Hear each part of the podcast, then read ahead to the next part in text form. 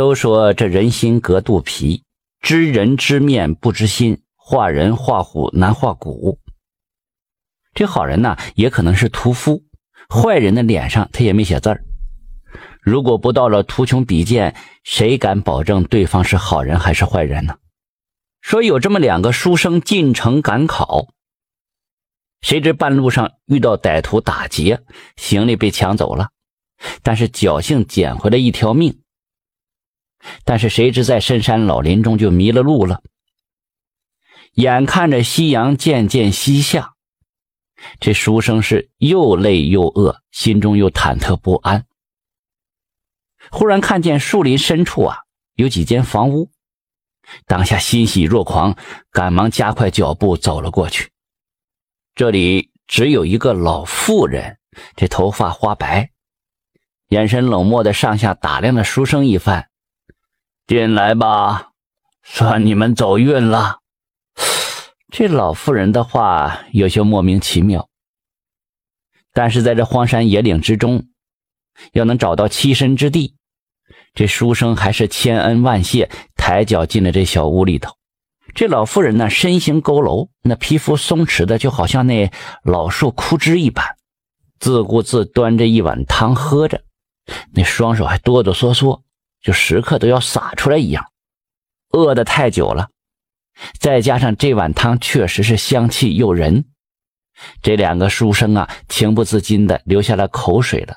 老人家。我们已经一天没吃东西了，您就可怜可怜我们，给我们也喝一碗吧。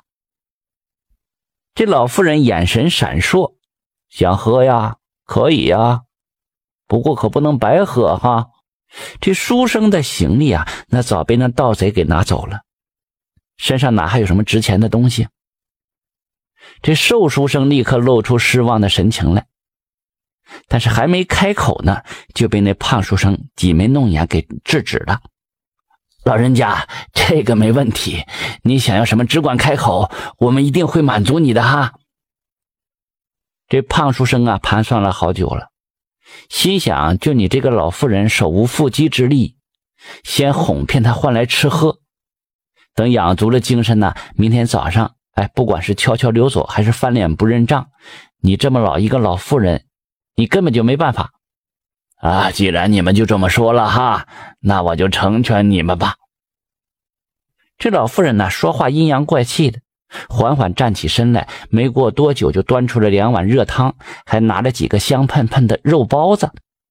这瘦书生啊，端着这个汤啊，犹豫不定，心中有些过意不去，但是又忍不住饥饿的诱惑，勉强喝了几口肉汤。只觉得这个味道啊，那是说不出来的古怪，肚子还隐隐不适，于是就把这碗放下了，说什么也不愿意再吃那包子。这胖书生那是洋洋得意啊，狼吞虎咽把所有那食物吃得干干净净，还拍着肚皮连声称赞，是从没吃过这么好吃的东西。这老妇人阴笑了几声，回了厨房了。这两个书生啊，闲聊了没几句，就觉得这个眼皮子重的。就像那山一样，禁不住的困意油然而起，浑身是一点力气也没有，连胳膊也抬不起来了。不对呀，这包子和汤有问题。这两个书生相视一眼，是脸色煞白呀。然后就看见这老妇人提着一把尖刀，缓缓的走了过来。哈哈哈，吃饱喝足了吧？该付钱了吧？这样的细皮嫩肉实在是难得呀，哈哈哈，我得留着慢慢吃。这胖子肉多油多，我就先把你宰了吧。胖书生是一脸的惊恐之色，拼命的往外爬呀。可是这身体软的如同一滩泥，哪里走得出去？只好苦苦的哀求这老妇人饶他一命，日后必有重谢。这老妇人呢，撇了撇嘴，压根就没理会，手起刀落，没有半点犹豫。嘴里还哼着诡异的小调，一看呢，就绝非是第一次了。瘦书生为失去伙伴呢感到伤心，又害怕遭到同样的命运，而且目睹了整个的过程，嘴巴不敢发出任何的声音，唯恐惹怒了这个老妇人。老妇人呢，忙活了一阵子，将这胖书生给拾掇干净了，切块哎，丢进锅里，小火慢炖。精神也疲惫到了极致，于是打着个哈欠，蹒跚回到房里睡觉去了。这或许是只喝了一点汤啊。到了后半夜，这瘦书生就感觉渐渐恢复了行动能力了，于是缓缓站起来，拨开那门栓。可谁知道一不小心踢到了一块砖头，一声脆响划破夜空，惊醒了这个老妇人。